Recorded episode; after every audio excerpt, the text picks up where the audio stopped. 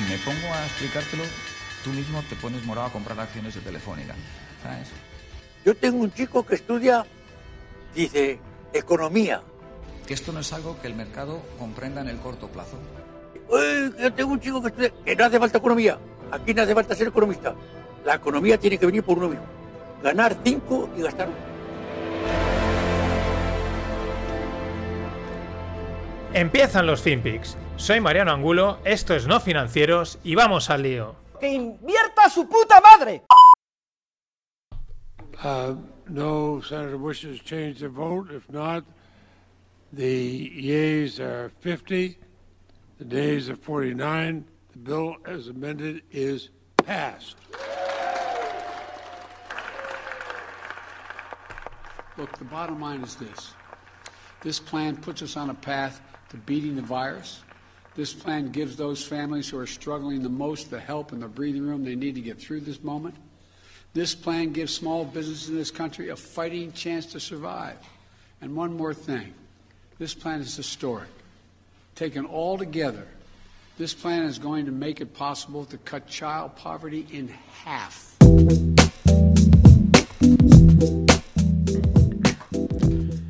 ¿Qué tal, no financieros? In half. Ese que oíais era Joe Biden y antes, lo he hecho ahí un mix, era cuando aprobaban el, los Steamies, 1,9 trillions para repartir en cheques, para impulsar, para combatir los efectos de la pandemia.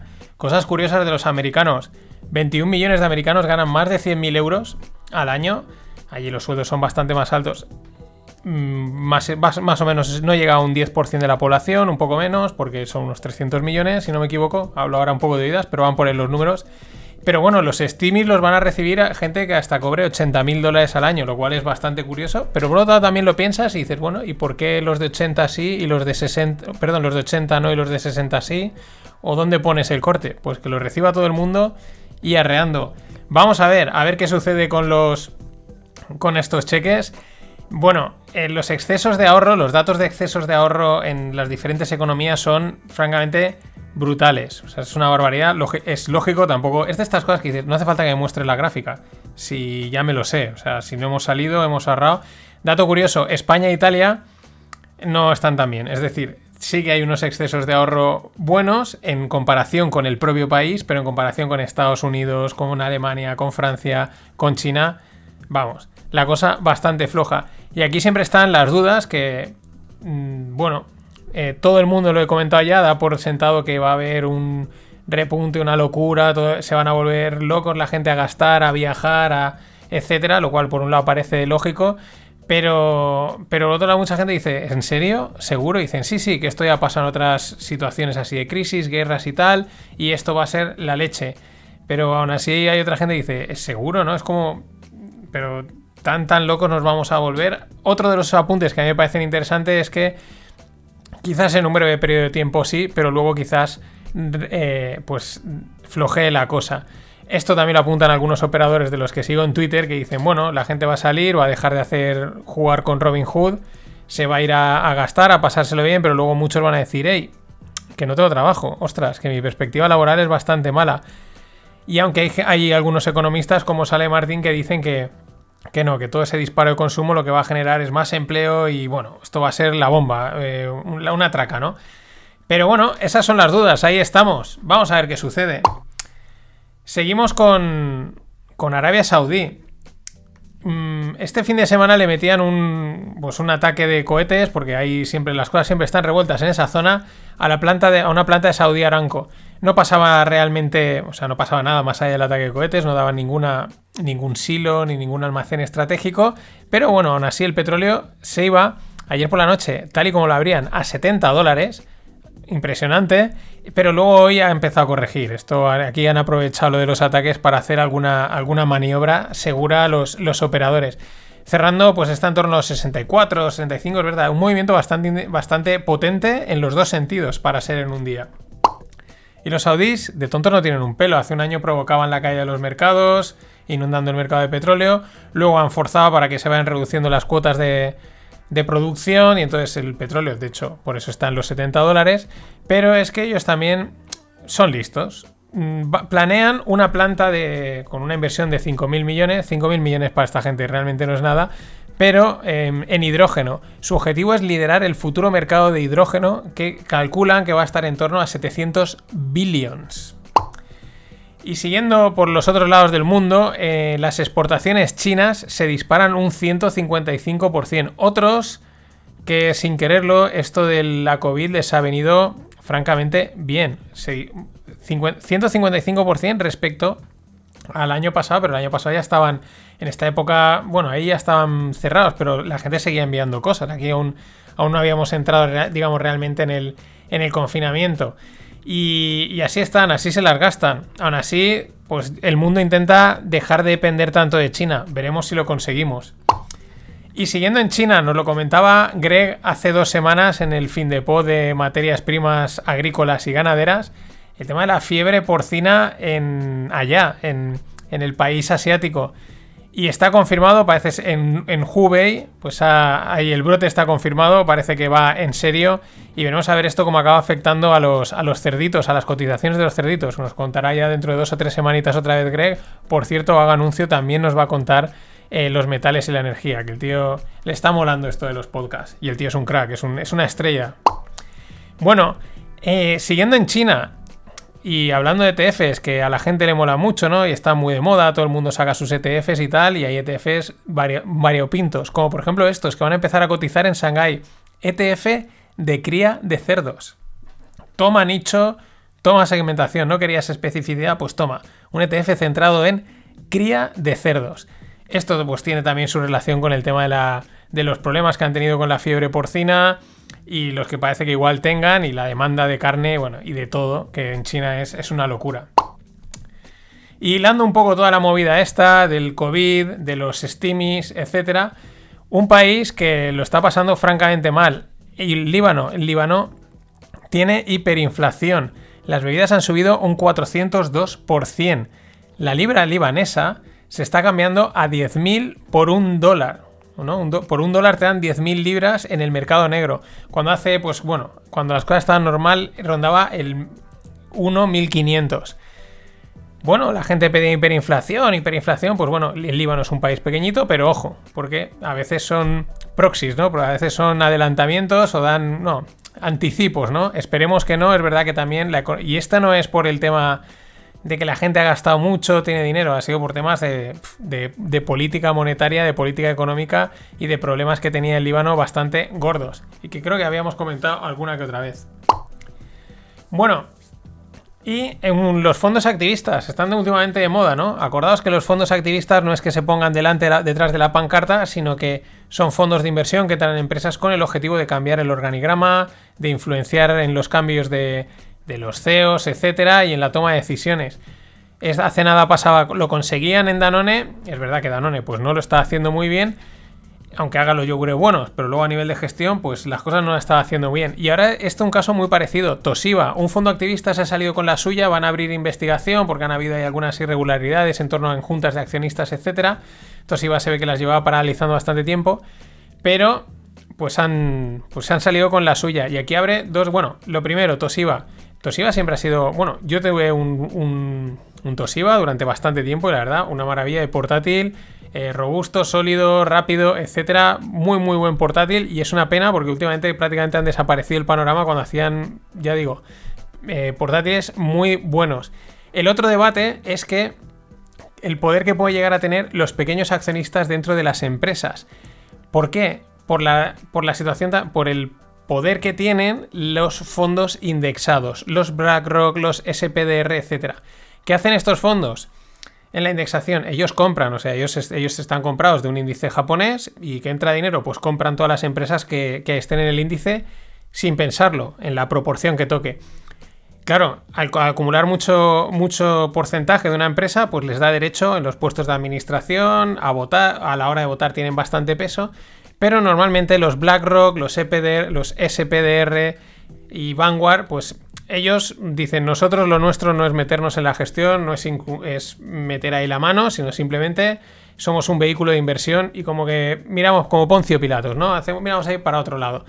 Y claro, ¿eso qué hace? Que de repente los que están en el siguiente escalón en peso que en principio no deberían de tener mucho poder, acaban teniendo poder. Este es el debate que también ha surgido con el tema de este Toshiba. Muy interesante.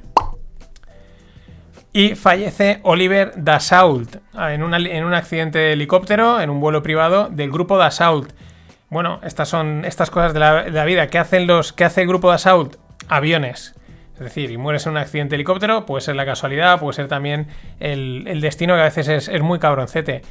Para los españoles, ¿quiénes hacen el Falcon, el querido avión de nuestro presidente? El grupo de Assault. Estos hilos, estas, eh, coincidencias tienen su, tienen su gracia. En fin, una pena.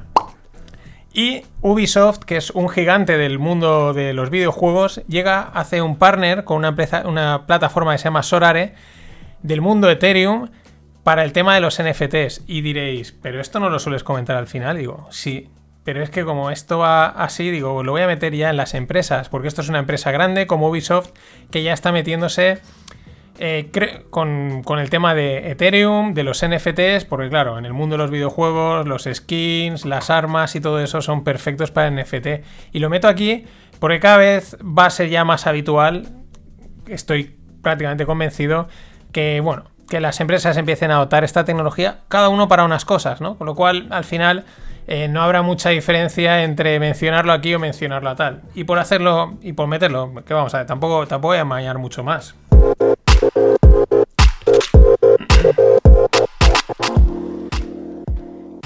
Y en el mundo startup, o porque esto más que startup es una idea tecnológica, bueno, ya sabéis, lo he dicho siempre, Long Robotics, la robótica yo creo que tiene un recorrido brutal y este es un caso que vi el otro día de pasada y me anoté y os dejo un artículo de la revista Nature, os la dejo en, el, en la newsletter, de Soft Robotics, robots blandos. Más que blandos es que eh, son, pues el robot llevan unas membranas para intentar eh, replicar a los, a los animales.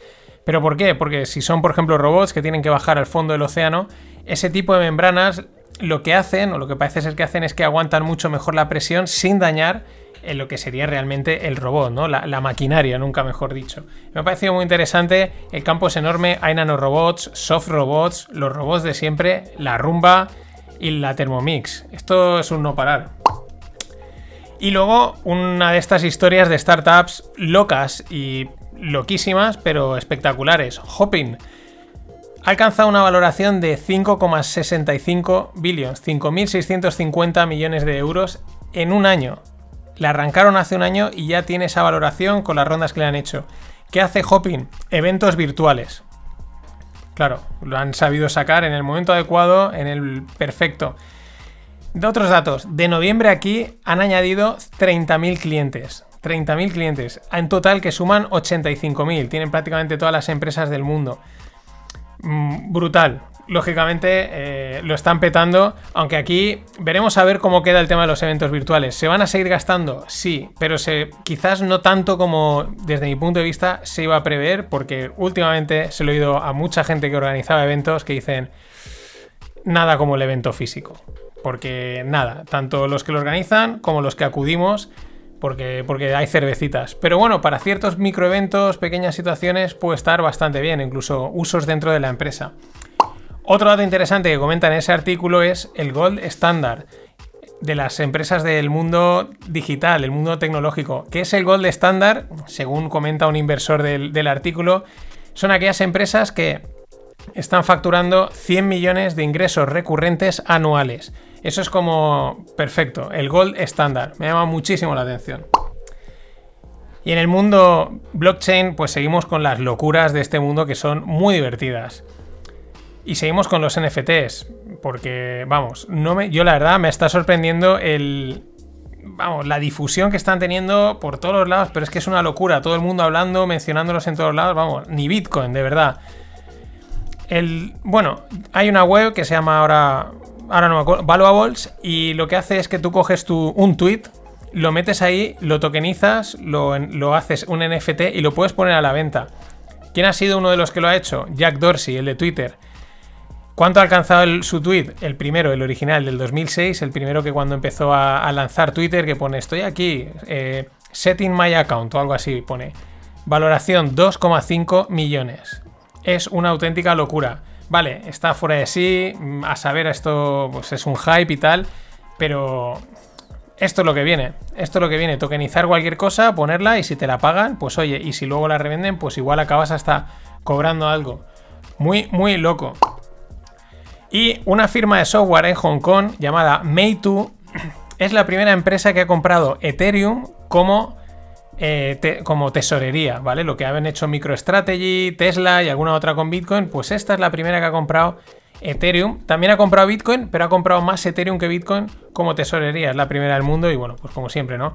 Vendrán más y más empresas. Ya verás cuando muchas empresas descubran el potencial que tiene Ethereum para hacer cosas, para crear y, y eso que tiene dificultades, que no son pocas. Y como he dicho, esto es una fiesta y es una locura. Los Dallas Mavericks de Mark Cuban, que es un mega fan de los NFTs y de DeFi, van a aceptar Dogecoin, sí, sí, Dogecoin, la moneda del perro, la moneda meme, la moneda que también pampeaba Elon Musk, la van a aceptar como para comprar, o sea, como pago para los tickets y el merchandising. Señores, esto es la guerra. Esto ahora va a ser, yo creo que la guerra, cada uno va a pegarle a una moneda y a pasárselo bien y mejor que no lo pasaremos nosotros contándolo. Por ejemplo, lo contaba también en el fin de pod, que iba dedicado a las criptos. Por cierto, os voy a volver a dejar el, por si acaso no lo habéis oído, os dejo el enlace al curso de Chris Black sobre Uniswap. Está muy chulo y si queréis ver un poco por dónde van los tiros del mundo DeFi, uno de los proyectos más chulos que ha salido, que es Uniswap, y haceros una idea de la movida que es ese curso, y, no está explicado de una manera complicada, está explicado de una manera muy sencilla, súper recomendable. Y ahí también salía un, ha salido un nuevo protocolo swap llamado Pancake Swap, que yo no tenía mucha idea de por dónde iba, pero es que es de Binance. El Pancake Swap es el Uniswap o el SushiSwap de Binance y permite pues swapear eh, tokens creados en el BEP20. El BEP20 es el, el estándar de token equivalente al ERC eh, 220 también, que es el de Ethereum. El chino, CZ, el chino, el de Binance, este va por todo. Lo tengo más claro que el agua. Va absolutamente a por todo. Quiere ser el Amazon del mundo blockchain o algo así. En fin, pasadlo bien. Hasta mañana. Guidance as well, right? There mm-hmm. were certain things that you couldn't do, but you know, unlike what you see in the movies, there's no class on how to how to speak, how to cross your legs, how to be royal. There's none of that training. That might exist for other members of the family. That was not something that was offered to me. So nobody tells you anything? no. Nobody prepares you? No, I mean, it's- no, but even down. yeah, sorry, but even down to like the national anthem. No one thought to say, "Oh, you're American. You're not going to know that." That's me late at night googling how. What's the national? I've got to learn this. I don't want to embarrass them. I need to learn these. 30 hymns for church. All of this is televised. We were doing the training behind the scenes because I just wanted to make them proud. Okay. ¿Qué tal, no financieros? Esta que vimos es Meghan Markle, eh, entrevistada por Oprah Winfrey, y al lado está Harry. Y bueno, no es de finanzas, pero esto hay que comentarlo. Este, de- este, este mitas hay que sacarlos a la luz. Lo primero, Ofra ha vuelto a engordar. Es. No sé, pero me llama mucha atención. Tiene, pues siempre pone esa cara, ¿no? Como de, circunstancias ante todo. Mola mucho, le da, le da mucha, mucho contexto al tema, ¿no? Es también bastante caricaturesca. Pero luego está Megan, no Megan, Megan aquí haciéndose de. Era mi primer día, yo no sabía de qué iba esto. Amiga, su madre ya pasó por aquí, la señora Diana, y no puedes decir que no sabías de qué iba esto, o es que eres una auténtica americana y no te enteras de por dónde va la copla. Eh, bueno, ha salido contando que si intento de suicidio, que si tenía que, google- que googlear para saber cuál era el, el- el himno nacional, que en la, casa, en la casa real hay gente mandando, o sea, cosa que nadie sabíamos, nadie sabía, es realmente interesante. Más cosas, porque tiene sus. Se, ha marcado un Leticia, literalmente, un, sí, un Leticia Ortiz, la princesa, bueno, actualmente reina de España, porque hay un momento que se oye que Harry va a decir algo y ella le pone la mano y le dice. Estoy hablando yo, cariño. No se lo dice, ¿no? Pero lo, lo frena. Es lo mismo que le hizo Leticia al príncipe Felipe. En fin.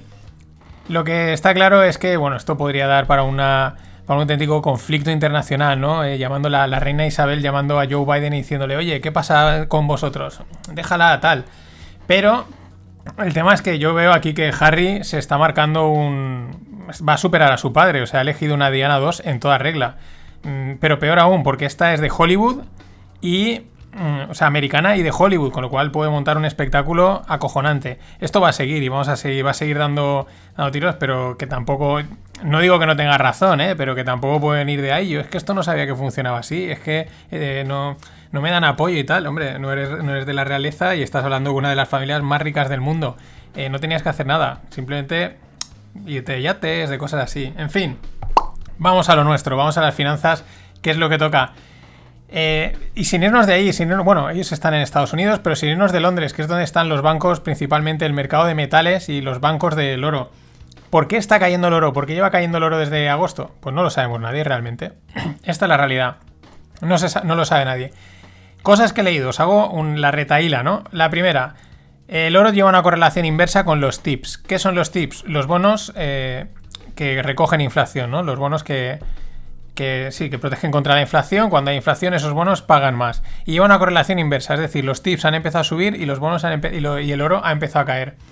Eh, respecto a la inflación y el oro, pues vamos, históricamente, evidentemente, está claro que el oro eh, protege más que nada, más que proteger, el oro mantiene el valor, ¿vale? Está en, en Roma con una onza de oro te comprabas un traje, una buena toga y unos buenos sandalias y hoy en día con una onza de oro te compras un buen traje y unos buenos zapatos, es decir, mantiene el valor. Ahora, en según qué épocas tampoco ha llegado a proteger directamente contra la inflación. Leía el otro día un paper de dos épocas bastante recientes en las que cuando se avisaba que había, que había expectativas de inflación, el oro empezó a subir, pero luego cuando realmente se materializó la inflación, sin ser una cosa desbocada, el oro corregía. Claro, aquí puede ser es que empieza a subir antes y cuando ya empieza a ver la inflación la gente empieza a vender el oro para compensar esa situación, ¿no? Pero ya digo, era un paper de dos situaciones muy concretas. Eh, vamos, otra teoría, bueno, otra teoría, otra narrativa más que, que he oído, ¿no? Que es, bueno, que los CTAs, es decir, los Commodity Trading Advisors, pues estaban muy cargados de cortos y querían deshacerlos. Pero esta gente no los va a deshacer con pérdidas, es decir, han presionado el precio a la baja para ir deshaciendo las posiciones cortas y luego ya quedarse limpios de cortos, que es lo que parece que estarían ahora mismo. Otra más que se le había José- al gran José Luis Cava, que estos bancos de, de oro, que tienen oro físico, han recibido mucha, mucha presión compradora y no les interesaba para nada. Y entonces han cargado, de, de- han vendido mucho papel oro, es decir, oro que no tienen pero se vende, como porque, bueno, veía derivados financieros y tal. Y eso estaba presionando mucho el oro a la baja.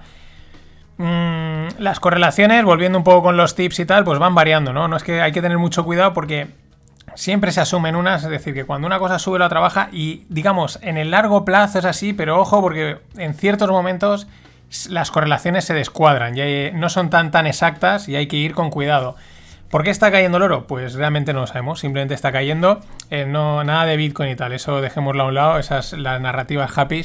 Eh, mm, ¿Por qué? Pues porque les apetece, por la razón que sea, lo están tirando abajo, igual ahora lo dejan, lo dejan correr. O porque, bueno, mm, yo creo que también el oro no engaña y, y el rollo este de la inflación, como nos decía Greg en el, hace un par de, fin de pods, que bueno, que era la narrativa de que viene la inflación, ¿no? Y pues a lo mejor han aprovechado para que todo el mundo se haya lanzado a comprar oro y ellos han estado vendiéndolo y deshaciéndose de sus posiciones. A saber, lo que sí que se ve es la- el I, I- eh, perdón, YCCC, el Yield Curve Control, es decir, el control de la curva de tipos. Esto es una de las cosas que el mercado estaba presionando vía venta de bonos, según lo que se cuenta, ya digo, porque luego a saber realmente cuál es el motivo, eh, pero hasta ahí no podemos llegar. Si pudiese llegar hasta ahí seríamos todos millonarios. Pero bueno, mm, parecía el otro, la jugada esta yo ya la he visto, es decir, el mercado presiona, eh, sale Powell y no dice nada, hace algo así tibio y el mercado como que se decepciona, pero realmente por detrás ya están actuando, que es lo que yo creo que ha pasado estos días. Eh, salió Tibiece el jueves pasado y hoy de repente el mercado, pues el Nasdaq está subiendo un 4 y pico, Tesla un 20%, el DAX en máximos históricos, bueno, apoyados en, el, en que si la, la rotación de las tecnológicas, entonces les está beneficiando, en fin, que ahí por detrás en el back eh, se estaban haciendo cosas aunque desde fuera pareciese otra. Pero ya veremos, ¿eh? porque una cosa muy rara, el, Wall Street, o sea, el Dow Jones, tocaba máximos, el Nasdaq estaba, se llevaba una corrección importante y el SP está ahí en un... no está ni con uno ni con otro, está entre medias, una situación bastante interesante. Los que también han intentado hacer como los americanos, y parece ser que no son tan buenos como ellos, son los chinos. La corrección en las acciones chinas, a ellos han intentado comprarlas, mover el mercado, pero no les ha salido bien, ¿eh? Ojo, que quizás no son los chinos tan tan buenos como lo parecen. Y un dato súper interesante, yo no lo conocía, no conocía esta teoría, la teoría de los arcos dorados, o también llamada la teoría de McDonald's. ¿Qué quiere decir? Que según esta teoría, dos países que tienen, o sí, dos países, perdón, que tienen McDonald's no entran en conflicto. Porque hasta ahora no ha pasado nunca. No ha, habido, no ha habido un conflicto bélico, no ha habido una guerra entre dos países que tengan un McDonald's en sus, en sus, en sus territorios. La única excepción, con, entre comillas, fue el ataque a Yugoslavia por la OTAN en 1994. Ahí sí que había mm, McDonald's en, en ambos países, pero claro, los defensores de esta teoría dicen que la OTAN es un conglomerado de países, que no contaría, pero aún así me parece bastante curioso y bastante interesante. ¿eh? McDonald's tiene mucho más poder del que parece, aparte que está el mítico Big Mac Index. Pero bueno, pues ya sabes que si hay un McDonald's puedes estar tranquilo, no te van a bombardear si otro país que tenga McDonald's. Y eh, siguiendo con esta teoría, también encontraba el otro que lo mencionaban en un periódico en el mundo, era la trampa de Tucícides, o Tucides, no, Tucícides, que me he equivocado, por un poco contraposición a la teoría de McDonald's. Es decir, ¿qué dice la trampa de Tucícides? Que cuando una, un imperio hegemónico se ve a- eh, por otro que está creciendo, se ve atacado por otro que está emergiendo y que le quiere comer la tostada, pues entran en conflicto. Entonces, según esa, China y Estados Unidos entrarían en conflicto si es que no han entrado ya hace, hace, hace años. Pero claro, eso entraría en contra de- del tema del McDonald's, porque hay McDonald's en los dos sitios. No sé, lo iremos viendo, lo iremos contando. Y sin irnos de allá, desde el otro lado del mundo, van a haber Juegos Olímpicos en Tokio, pero sin, sin espectadores extranjeros. Bueno, esto estaba ahí en el aire, veremos a ver, porque si ya el fútbol y los espectáculos tienen poca chicha, si no hay espectadores, yo ya no me imagino, no sé, creo que el atletismo, la natación, parece que no, pero los espectadores le, le dan su juego. Pero bueno, ahí están, hay que sacarlos adelante, hay que empezar a hacer un poco de marcha normal, ¿no? Y seguimos allí, en el en Oriente. SoftBank, la mítica, la de Masayoshi Son, también va a sacar sus SPACs, las Special Purpo- Purpose Acquisition Companies, que están muy de moda. Llevan, estas existen toda la vida, pero están muy de moda. Es al calor de sacar SPACs para que, pues para comprar empresas. ¿Qué quiere hacer SoftBank? Parece ser que van a levantar 480 millones y los destinarán a adquirir empresas de inteligencia artificial. Esto me llama mucha atención porque Masayoshi Son, que es el que manda ahí en SoftBank, ya le preguntaron, dijo, oye, Bitcoin, dijo, "Ah, bueno, se metió en la anterior burbuja, le, pilló y luego dice, no, pero no me interesa, a mí lo que me interesa es la inteligencia artificial, lo cual me llama bastante la atención de una persona tan inteligente y tan metida en tecnología, ¿no? Son de estas cosas que te, te chocan. Dice que donde está el tema es en la... el tema y el peligro, en la inteligencia artificial. Y otro dato curioso, desde el otro lado. El hombre más rico de China se dedica al agua. El tío se llama Zhong Shanshan y tiene una empresa de, botella, em, de, de agua embotellada llamada Nongfu Spring, junto a una farmacéutica. Bueno, es más rico que Jack Ma, lo cual llama la atención, porque pensarías que pues China pues será o algún pues eso, algún titán de, pues del, del acero, de alguna cosa de estas, de una materia prima muy bestia de estas, o, o algo tecnológico. Pues no, es el tío este que tiene agua, 68,5 billions. De hecho, llegó a ser la más persona más rica de Asia durante un breve tiempo cuando salió Non-Fu Spring a cotizar y superior a Mukesh Ambani, que es un, multimillonario indio. Pero qué curioso, el agua. Hombre, lo piensas, mil millones de chinos mmm, consumiendo agua, pues que probablemente es el, un bien que consumirán todos, pues tiene su lógica. Y más cosas. Seguimos allá. Bueno, allá y aquí. El índice FTS FTSE Russell, es decir, uno de estos índices, mm, sobre todo el Russell es americano, eh, de lista la compañía Xiaomi. ¿Y esto por qué viene? Viene de una orden emitida por Donald Trump sobre ocho compañías chinas por supuestos lazos con el ejército chino. Y le ha caído el palo a Xiaomi. Esta, entre otras, porque también aquí en Europa eh, la gente se quejaba de que pues, por motivos regulatorios muchas de estas compañías no son invertibles. Y eso por un lado puede estar bien, pero por otro lado es una ventaja, una desventaja competitiva, ¿no? Que desde Europa hay muchas cosas, en compañías como Xiaomi, que todos tenemos, o mucha gente tenemos un móvil Xiaomi, eh, estamos controlados por el ejército chino y nos da igual y, no poder invertir en empresas tan potentes pues es una auténtica pena.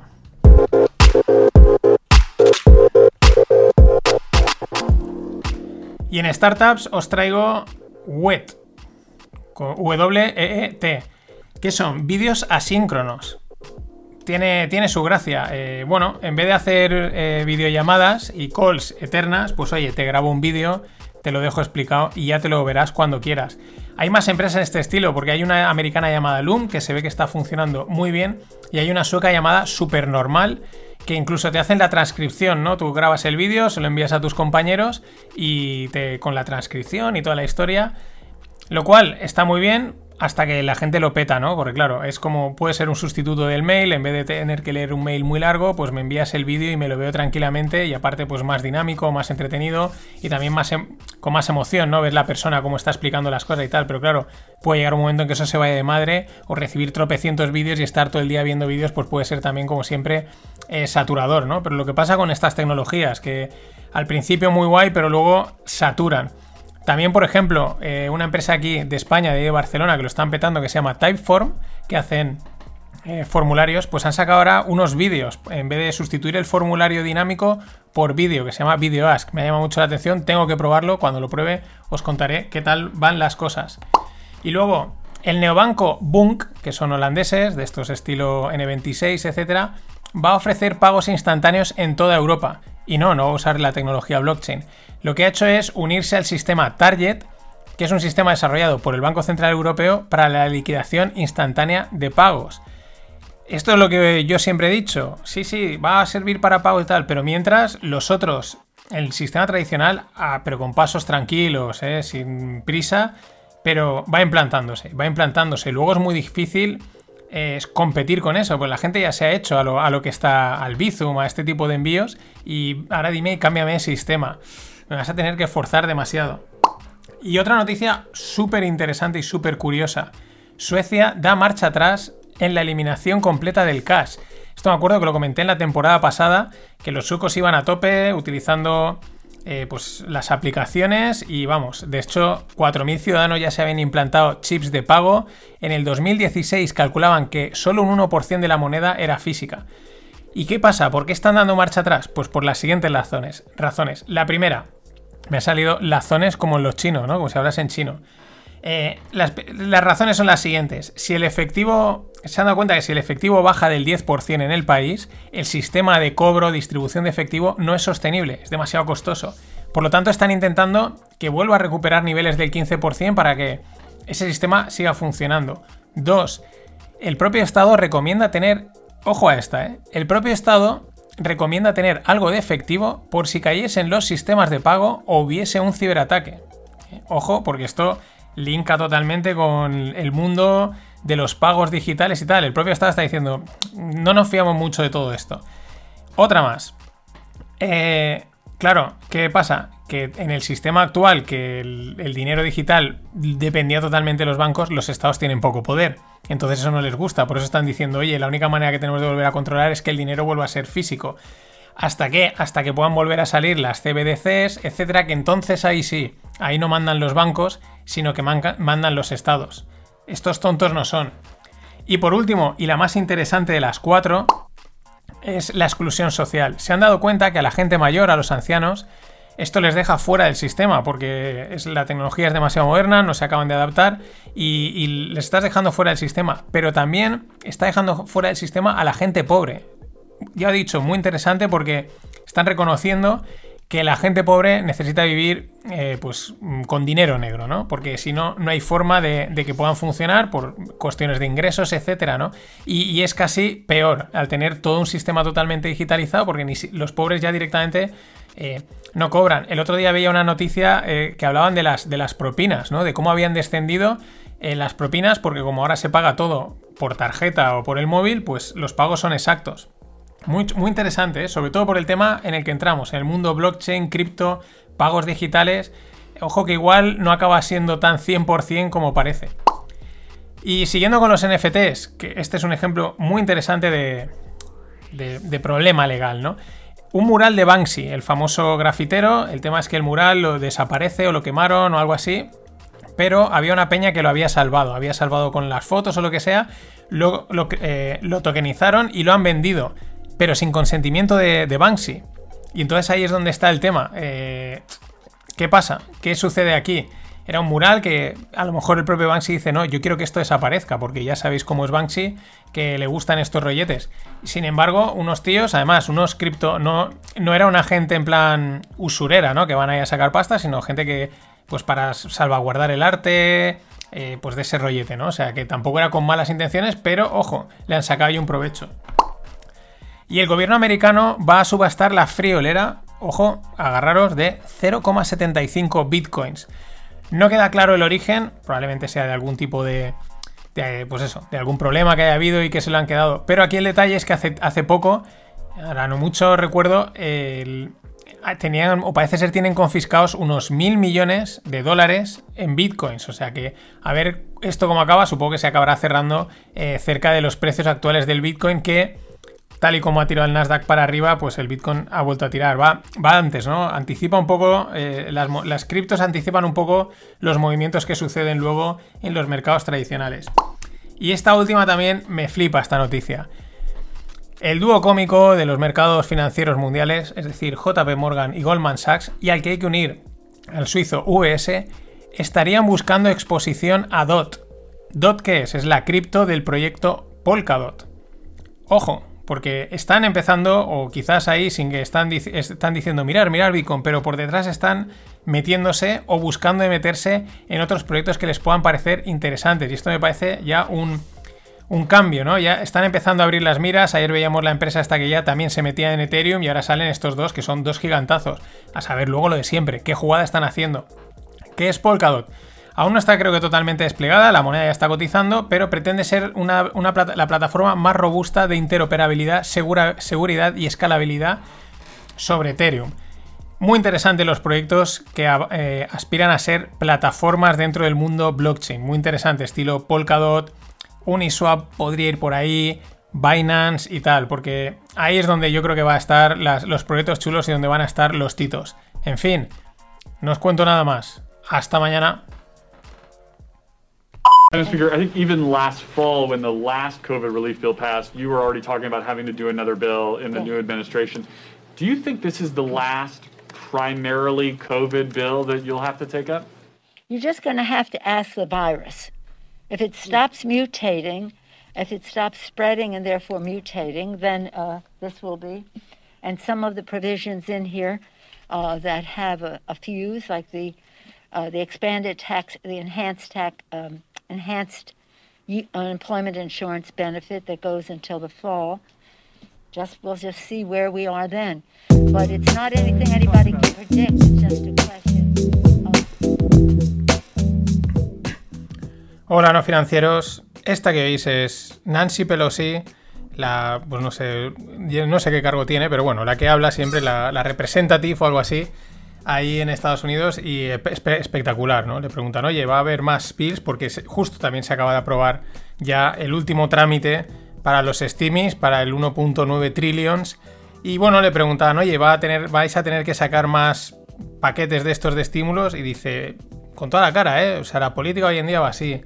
Mm, pregúntale al virus. Si el virus sigue mutando y luego más adelante dice, es que el, virus este tiene un problema, es que muta, es que no es controlable, lo cual es flipante por un lado la respuesta. Pero por otro lado, eh, también podríamos pensar que no, que, no lo tienen controlado, ¿no? Que no, dan por hecho, no ha dicho, oye, no, pues es que creemos que la vacuna va a hacer efecto, va a bajar las cosas. No, no, dice, es que si esto sigue mutando, pues bueno, pues aquí estaremos. Impresionante.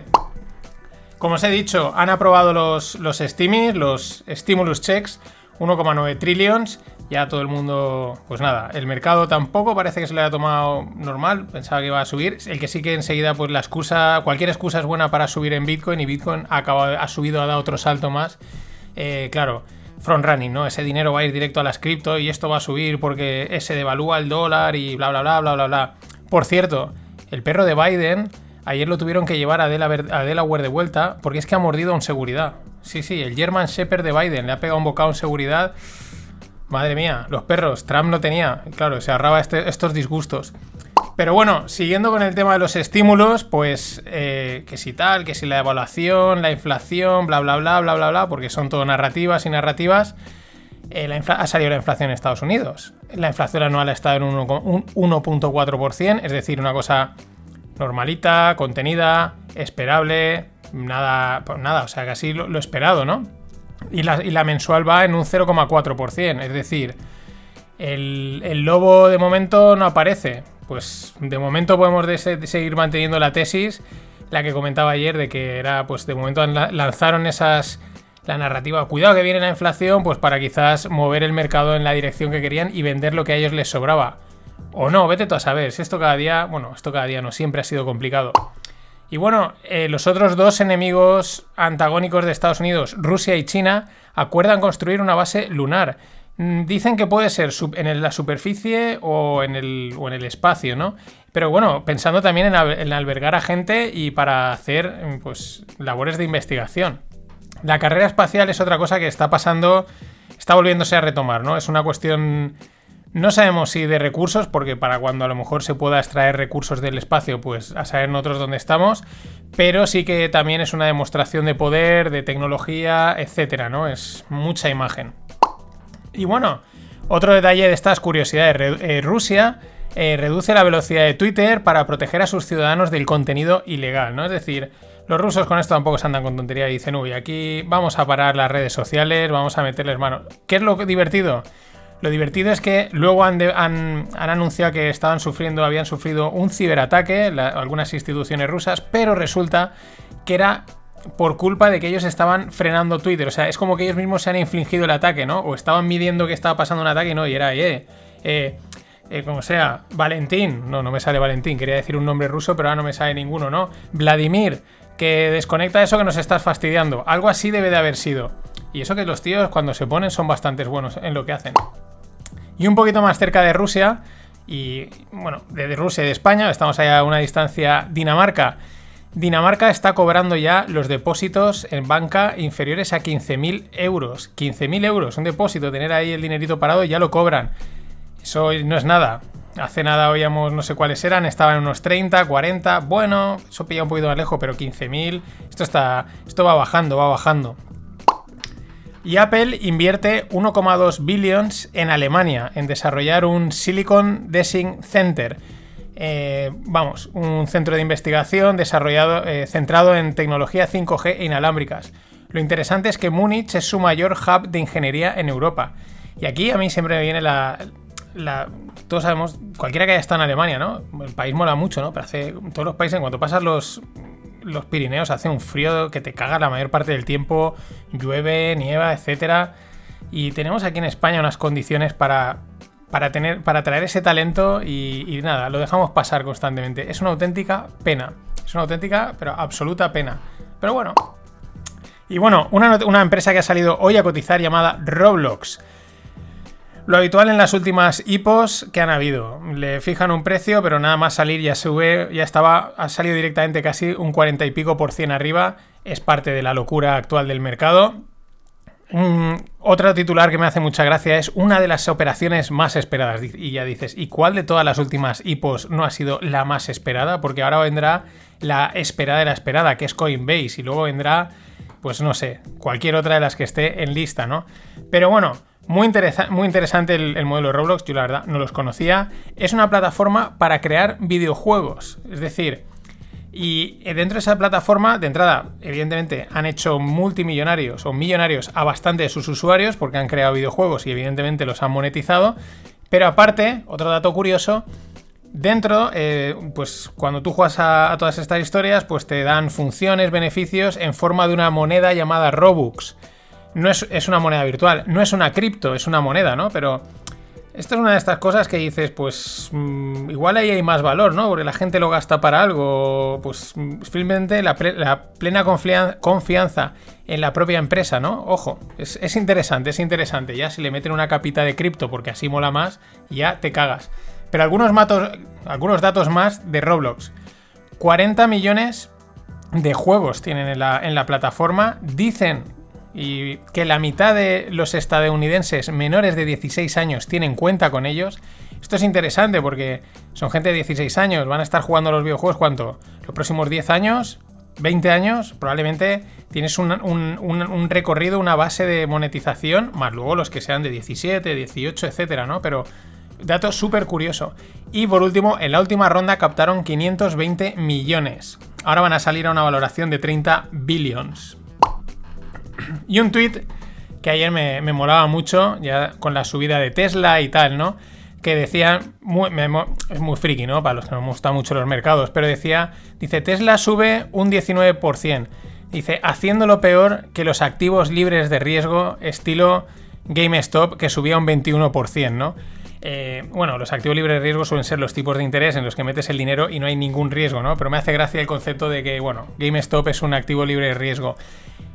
El jaleo en GameStop sigue. Eh, hoy a principio del día estaba subiendo un 30 y pico por cien hasta 300 dólares, luego estaba 40 cayendo un 30, un 40. Entonces, ahí, ahí se está cociendo algo que yo ya no, yo ya no tengo yo ni idea, pero es que yo creo que ya nadie sabe realmente qué leches está pasando. Melvin Capital, el famoso que le habían reventado, en eh, publicó hace poco resultados de enero-febrero y había ganado un 20 un 30% en, en, en total, ¿no? Y dicen que siguen estando cortos de esto. Ahí hay un berenjenal o no sabemos ya ni lo que es, ¿no? Y bueno, os dejo también en la newsletter un documento de cómo invertía Michael Barry y cómo invierte, porque ves un poco los, los principales apuntes y, y yo creo que se mantienen. Hay algunas cosas interesantes. Lo primero, él pasa del mercado en general, ¿no? Él busca unas acciones y le da igual un poco lo que pase más a nivel macro. Dos, eh, es muy de valoraciones contables, del descuento de flujos de caja, etcétera, la opción de la empresa. Muy interesante su visión de la gestión del riesgo. Él dice, él toma 12 a 18 posiciones, dice que es una diversificación suficiente pues para eh, pues mitigar mm, cosas que vayan mal, pero tampoco estás excesivamente diversificado. A mí también me lo parece. Ese rango en torno 12 quizás es muy ajustadito, depende de la cartera. Bueno, este tiene sobrado la cartera, pero yo creo que en esas 15, 16, 17, 18 posiciones es un, es un número que me parece bueno y que ya he oído más de una vez, porque al final uno de los temas con la diversificación es cuánto diversificas. Si diversificas demasiado, igual frenas demasiado crecimiento, si diversificas muy poco y te sale una manzana podrida, te la comes con patatas. Y otra cosa más es que él, y esto es otra cosa que he oído a bastantes de estos grandes cracks de la inversión, él hace un mix también de fundamentales, de los- lo que he dicho, valoración contable y tal, con mm, pues con aspectos técnicos, ¿no? Más de, no de trading, pero además lo dice, dice de su época de, de trader de commodities, pues bueno, tiene ahí algunos conceptos y dice, y ahí es donde yo rompo mis propias reglas, ¿no? Esto se lo he oído a muchos, ¿no? Que es como, son de un palo, pero dicen, bueno, pero a veces hago estas cosas, ¿no? Eh, hace poco me enteraba que eh, Warren Buffett tenía vendidas, creo que puts a 3, no, no sé cuánto eran, a 8 años vista, una cosa así, ¿no? Que es una cosa como muy fuera del value, pero también tiene un punto especulativo de trader, pero ellos mismos lo dicen y Warren lo dice que tienes que saber cuándo romper tus propias reglas. Súper interesante ese punto de vista. Y también salía Gunlag, un mítico del mundo de la inversión, a hacer pues bueno, sus valoraciones. Eh, se ve que marcó un récord porque se fundió, no sé si fueron 50 slides en, en 30 minutos o algo así. Vamos, fue el tío li- lijadísimo, pero no dijo nada que de alguna manera no sepamos o intuyamos. Es decir, que el mercado pues está fuera de sí, que las valoraciones no tienen ningún sentido, que está el mercado acostumbrado a que la Fed lo esté sosteniendo, le esté metiendo dinero, eso hace percibir que no hay riesgo, que no pasa nada, que esto va a subir siempre, lo cual es muy peligroso, y que en la próxima caída, sea cuando sea, no tiene por qué ser mañana, el VIX él cree que se irá por encima de 100. Leí algún otro operador de volatilidad que decía, estoy totalmente de acuerdo por cómo funcionan a los mercados, por los movimientos reflexivos que se producen de compra, ventas, estilo GameStop, pero a lo bestia. Eh, otro, otro, otro conato de riesgo así potente eh, va a ser más bestia todavía, pero no porque haya una venta masiva, sino por los efectos reflexivos del mercado. Esto os ha sonado chino, pero es que es, es- es chino prácticamente.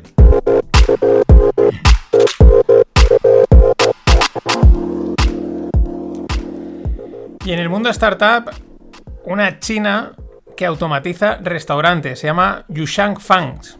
Bien, bueno, eh, tiene, crean, o sea, perdón, robots que son capaces de crear de 20 a 25 platos y todo totalmente automatizado, ¿no? Eh, bueno, de estas cosas ya hemos oído hablar, pero por eso me, me interesé.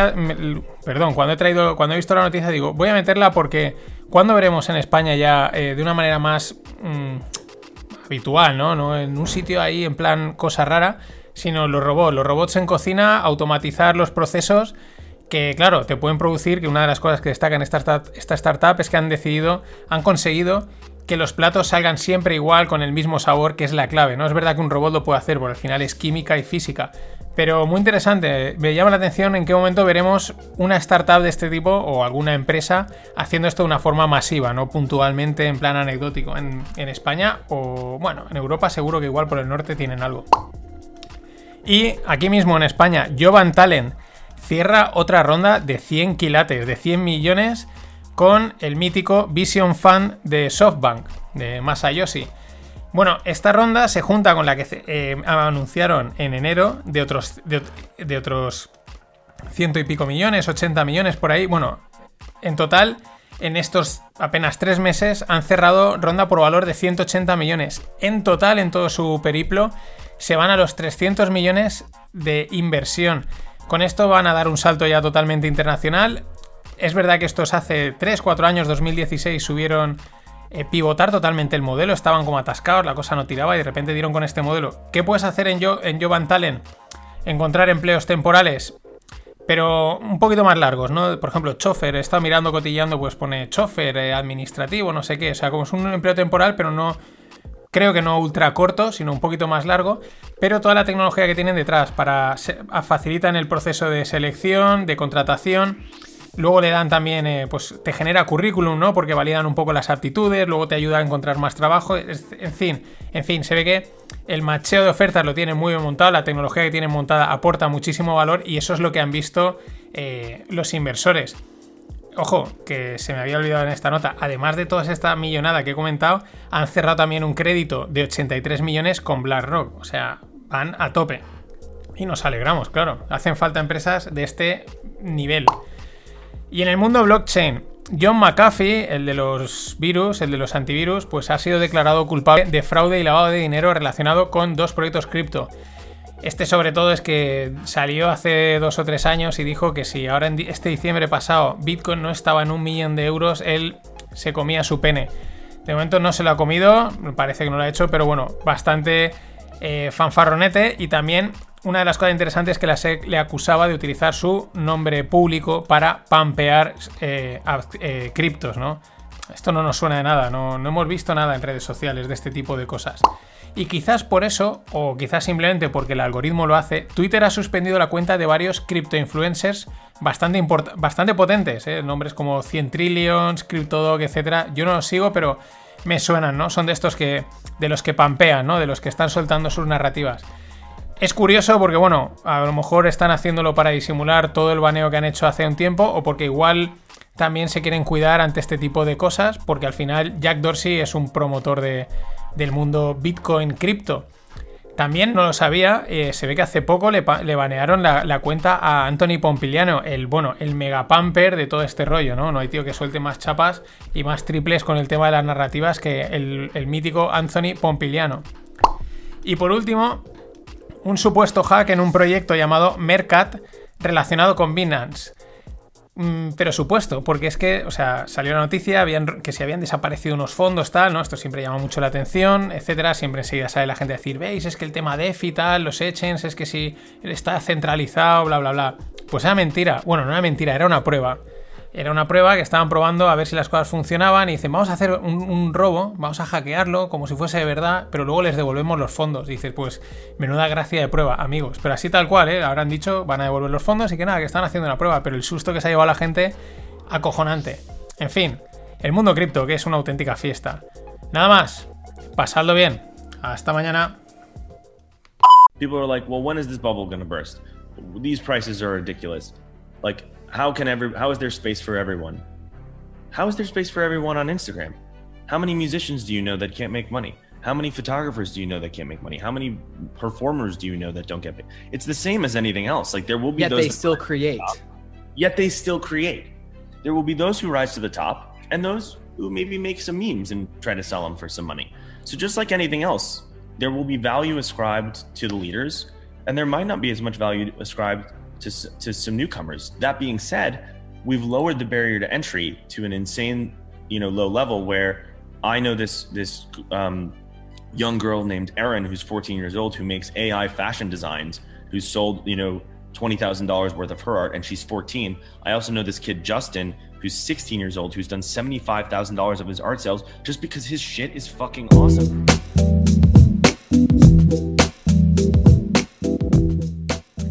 Ya estamos aquí, no financieros, con este que será Blau o Three Lau. No sé cuál cómo es la pronunciación. Este tío hace un par de semanas vendía pues unos cuantos discos vía NFTs, tokens, etc.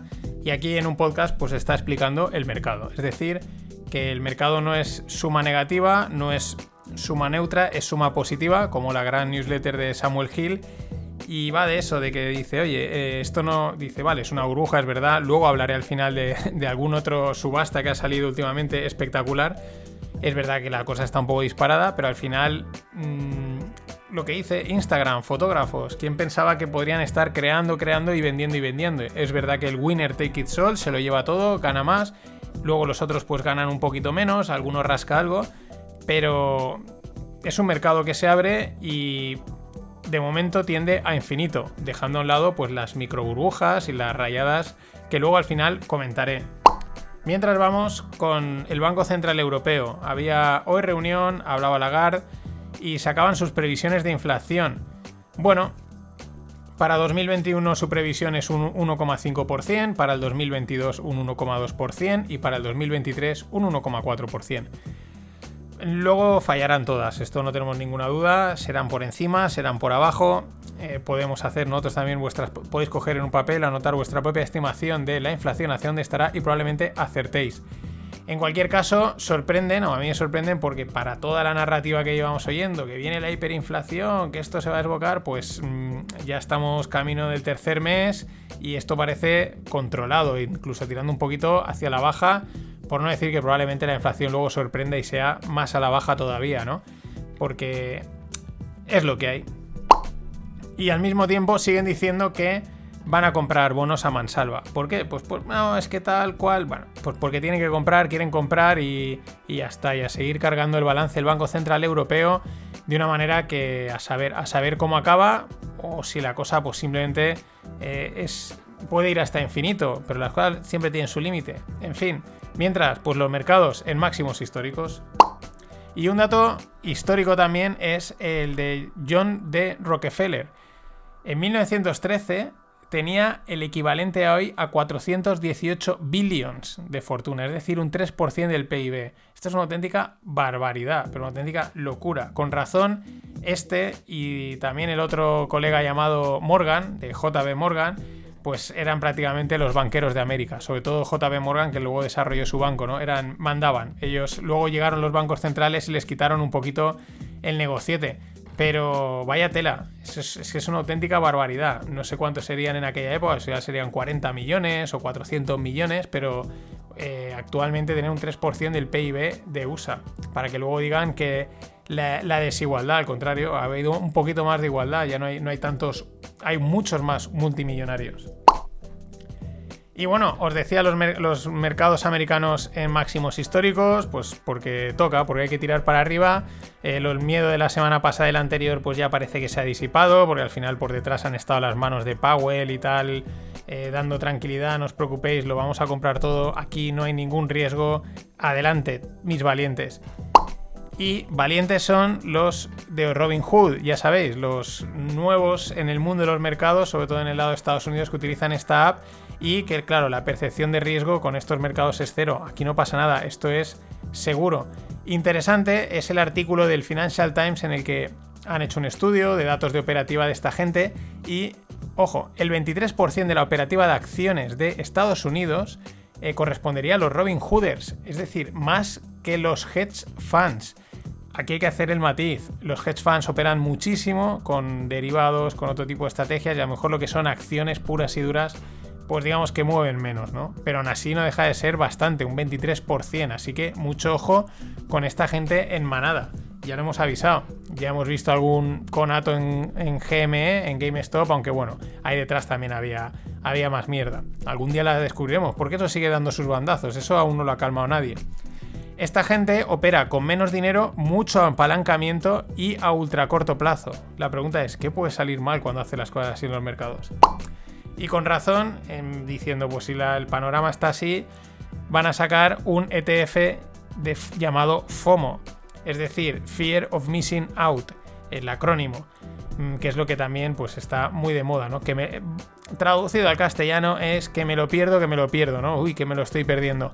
Y pues eso va a traquear, pues eso, lo que se cuece ahí, qué se está hablando tal, ¿Dónde, dónde hay que meter ahora la pasta, ¿no? Lo que sea, porque hablan ahí de SPACs, del VIX, vale, cosas, instrumentos súper sencillos, ¿eh? que funcionan siempre, acojonante. Con razón, Harry Dent, un escritor del mundo financiero, pero también pudo, predijo la crisis de, o la caída de los mercados en Japón allá por el 89-90, él dice que el crash está al caer, que no le da más allá de junio, que hay, igual que decía Graham hace poco, que hay una euforia desmedida, pero loca, y eso siempre es ya un, síntoma que las valoraciones, que los ratios, que los datos que salen, dice que son todos más falsos, que no sé, que lo que queráis pensar. Y, bueno, otro más diciendo lo que otros también dicen y bueno, lanzando su, predicción. A mí me sorprende sobre todo cuando dicen antes de junio, ¿no? Cuando se tienen a dar una fecha, porque eh, esto es. Esto sí que es una lotería. Tú puedes decir, esto en algún momento cae. No tenemos, creo que ninguno, ninguna duda. Ahora, decir cuándo es otra cosa. Lo que es interesante en la entrevista, comenta alguna otra cosa, y está, la entrevista está bastante bien, os la dejo en la newsletter, es que le, echan en cara eso dice, ya, hiciste también en tu libro unas predicciones que luego no se cumplieron y te dice, ya, dice, eso va a pasar siempre, dice, por eso ahora tengo una newsletter, porque yo una semana digo que va a haber un crash y a la siguiente, pues si ya veo que no va a pasar, digo, no, que se retrasa. Y así, pues como diciendo, acierto o me adapto más al tal, por lo menos a la situación de mercado, por lo menos el tío es sincero. Y de crash en crash con asterisco. Eh, os dejo también la newsletter en, un link una infografía sobre cómo afecta la electricidad a, un montón de sectores. Lo cual puede parecer lógico, pero conviene. Es, como que. Viene bien verlo, ¿no? Porque sí, sí, uy, si hubiese un apagón, si cayese la electricidad, uy, sería la debacle, ¿no? Pero viene bien verlo, ¿no?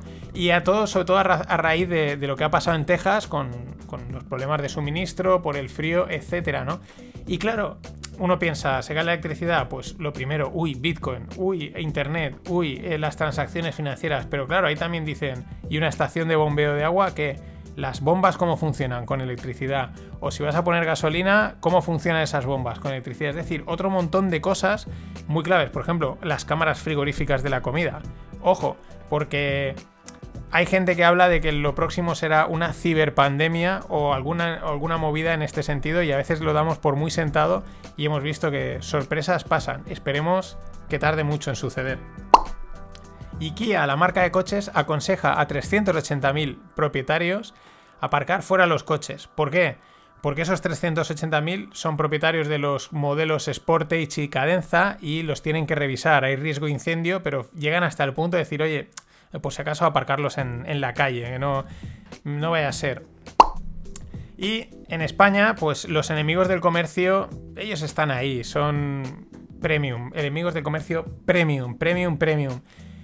Está el tema con las plataformas de delivery tipo Globo, Uber Eats, etcétera, Just y parece ser que al final el gobierno se va a salir con la suya y les va a obligar a abrir sus algoritmos, a que se sepa cómo funcionan los algoritmos. Y como decía Carlos Blanco, el mítico inversor español en startups, decía, vale, pues que Coca-Cola también nos diga cómo monta su, su Coca-Cola, ¿no? Porque es un poco lo mismo, estás abriendo el melón de algo que les ha costado mucho tiempo, mucho desarrollo y mucha inversión. Es verdad que ese algoritmo afecta a cómo va a trabajar el trabajador, pero es una cosa clave que vas a abrir en canal y es de enemigos del comercio, de, cracks de esto. Y en Pakistán banean TikTok. Tampoco nos tiene que sorprender, ¿no? Un país eh, con un tema religioso muy marcado, pues una red como TikTok, donde eso es la fiesta padre, que la baneen. Tampoco estaría mal que la baneasen en otros sitios porque la verdad es que es una red, es divertida, pero sobre todo es que hace, absorbe, o sea, hay gente enganchada literalmente a esto y y tampoco sorprendería que lo hiciesen algunos otros, no por temas puritanos, sino por temas de pura productividad, ¿no? De, céntrate en la vida, déjate de TikTok. Y la estrategia de Adidas 2025 se titula Own the Game. Muy interesante. Bueno, lo primero, un poquito de la palabrería que toca hoy en día. Sostenibilidad, experiencia de cliente, credibilidad. Vale, duplicar las ventas, vale. 9 de cada 10 artículos tienen que ser sostenibles, vale. Pero hay dos cosas que me han llamado dan más datos financieros, etcétera, que si facturación y tal. Bueno, eso es la línea, pero me ha llamado dos datos, dos, dos apuntes interesantes. Uno de los objetivos es Sharpen the Brand. No lo había oído, lo he buscado y mm, no he encontrado exactamente la, definición directa, pero viene a ser, bueno, la traducción es afilar la marca, pero viene a ser algo así como focalizar mucho la imagen de marca en ciertos nichos de una manera muy vertical, que se asocie muy bien y que quede muy marcada en la cabeza de la gente en ciertos aspectos muy claros, ¿no? Es ese concepto quizás de sharpener de brand, afilar la marca. Muy interesante. Pero más interesante es el otro punto. Un cambio a un modelo DTC. ¿Qué quiere decir DTC? Direct to Customer. Y es que claro, si tengo internet, si tengo el comercio online, pues ya no te necesito al distribuidor, a la tienda. Voy a intentar vender directamente. Voy a ganar más. Y gestiono yo directamente ese trato con el cliente. Muy interesante. Nike también lo hizo.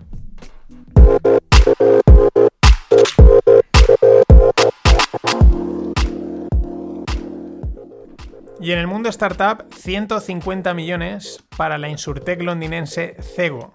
Y con esto se alza a la categoría de unicornio, con una valoración de 1,1 billions, es decir, 1.100 millones. Bueno, otra, otro unicornio más en Europa, también viene de una zona de unicornios, como pueden ser Londres. La tenéis en España, que hace eh, sobre todo eh, ase- asegurar temas de repartidores, flotas, VTC, es decir, coches y esta historia.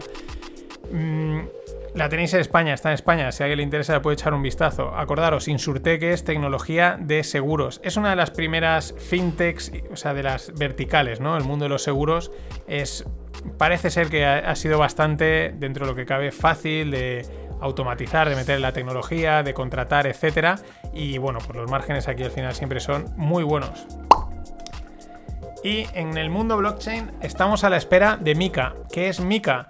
Pues la regulación para las criptomonedas a nivel europeo. Pretenden sacar una regulación además bastante valiente, bueno, ambiciosa podríamos decir, a nivel de que puedan marcar también un estándar a nivel global, etcétera. ¿Qué es lo que está la gente del sector ahí esperando, ¿no? ¿O dónde parece que va a estar el foco? Van a poner en la parte de las stable coins, lógicamente. ¿Por qué? Porque las otras dicen, mira, si te metes en esa bomba especulativa y ganas pasta, bien por ti. ¿Que la pierdes? Pues mal por ti. Pero el problema de las stablecoins es que son un atentado directo, una amenaza directa al euro, al dólar, al yuan, ¿no? Porque a la gente las cosas estables nos gustan. El, ah, esto vale un euro o uno y mañana va a valer uno y pasado va a valer uno y pasado va a valer uno. Qué bien, qué maravilla. Esta seguridad me encanta. Y eso es lo que intentan ofrecer las stablecoins y claro, lógicamente les quieran meter mano tanto para bien como para mal o probablemente para sentar las bases de sus stablecoins. Lo veremos a ver por dónde salen. También un marco regulatorio para ofrecer a las empresas cripto, ¿no? Que, oye, mira, cumple esto y te dejo operar. Al final, una pena, pero es lo lógico. La gente no quiere complicarse. Mm, Las empresas tampoco. Mira, sí, vale, acabas mandando tú. Y mucho ojo, porque esto es una pena, porque la idea inicial, cripto, crip- eh, cypherpunk del mundo cripto era una alternativa fuera de los estados, empoderarte, pero cada vez la convergencia y la unión es más. Vamos a, se va a perder por un lado, por privacidad, por control, etcétera. Eh, algunos pues se tendrán que ir a su, a su recodo de, punk, pero, pero es lo que va a venir, no hay otra. Es que si no, es inviable. La gente tampoco quiere irse de sus países a vivir para vivir la, el, para tener su empresa eh, libre de, cualquier historia financiera y regulatoria. Tampoco te mola estar en el ostracismo, por así decirlo. Y Vitalik, Vitalik Buterin, el creador de Ethereum, anuncia una solución que escalaría en aproximadamente, dice que un mes, mes y medio, escalaría 100x, o sea, por 100 Ethereum. Esto sería la bomba. Es una cosa llamada roll-ups o también cadenas en la sombra. Esto ya es muy techy para los que quieran temas duros. Pero bueno, de momento mm, está previsto el hard fork llamado Berlín, es decir, una actualización eh, fuerte de la, de la cadena para abril. Luego vendrá el, el mítico EIP 1559, algún día hablaré de él. Todo, pues para migrar Ethereum a Ethereum 2, que será Proof of Stake y por lo tanto, en teoría, más escalable y con comisiones mucho más bajas, porque actualmente la media de comisiones para mover cosas en Ethereum es de 16 dólares, una auténtica pasta, pero venimos de, pagar 38. Esto es, yo creo que Ethereum es un proyecto súper ambicioso por parte de Vitalik, súper ambicioso. Mm, de ahí que también cueste tanto, es complejo, tampoco es perfecto. Pero si lo consigue, esto va a ser. mm, puede que acabe siendo una, una una capa por encima, una nueva internet, un nuevo algo muy bestia. Pero claro, no es fácil, no es nada fácil.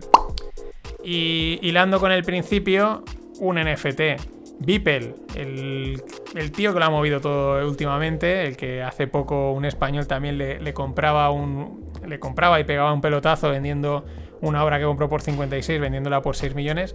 Ha vendido 5.000 obras, eh, bueno, básicamente metidas en una, un, un documento por 69 millones en Christie. 69 millones de dólares.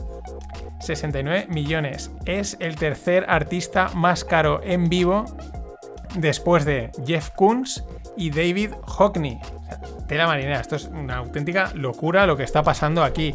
Y otros, bueno, es que cada día sale un FT nuevo que dices, pero esto, pero esto, de locos. De hecho, Alex Teu está pensando en mintear. Mintear es coger la obra digital y transformarla en un eh, meterla en un NFT. Mintear. Está pensando en mintear la Million Dollar Page. Y esta no sé si os acordaréis que es la que creó Ale- Alex Teu. Esto, es una de las jugadas más brillantes que he visto nunca. Cogió una página de un millón de píxeles hace un montón de años y vendió cada píxel por un, por un dólar. Y los acabó vendiendo. Se fue a una página, llegaron empresas y le pagaron por tener ahí su publicidad. Es una jugada absolutamente de libro. Qué crack. Y nada, por último deciros, otro día os comentaba del cash digital de Suecia, que si están pensando que al final va a hacer falta cash, y justo se me olvidó comentaros que yo hace como unos días también pensaba, digo, creo que el cash va a coger más fuerza de lo que pensamos. Es lo único que realmente nos garantiza eh, anonimato, porque al final cualquier otra cripto, por muy privada que sea, necesitas hacer como muchos pasos para mantener esa privacidad. Y hoy en día en cualquier momento vas con el móvil, te despistas y ya te han pillado. Es lo mismo que nos pasa con las cookies, con las políticas de privacidad. No, no, que por mucho que quieras mantener toda la privacidad, un día dices tengo prisa, acepto todo, descárgame la app y déjame funcionar, ¿no? Y realmente, pensándolo así, lo único que, nos que te puede dar privacidad en transacciones económicas es la moneda dura, la moneda de la moneda, el clásico de toda la vida. Así que yo creo que igual hay que realmente, aunque se pueda perder y pueda acabar valiendo poco, pero quizás tener casa en un cajón puede que no venga nada, nada mal, incluso que se revalorice. Ya digo, puede ser el único medio de privacidad para estas cosas. Pero bueno, esto es una epifanía mía. La dejo ahí para cerrar la semana. Lo siento, no va a haber rogle, problemas de agenda, esto ya lo avisé, a veces iba a pasar estas cosas, que no es fácil. Pero bueno, eh, la semana que viene cruzo los dedos que sí que pueda haber rogle y si no habrá la siguiente. No os preocupéis porque en Semana Santa haré un parón de dos semanas de los FinPix para descansar, pero si hay rogles yo seguiré sacando. Así que nada, no me enrollo nada más. Hasta, hasta que nos oigamos. Lunes, martes, miércoles, jueves, viernes, sábado, domingo. Always look on the bright side of life. Always look on the light side of life.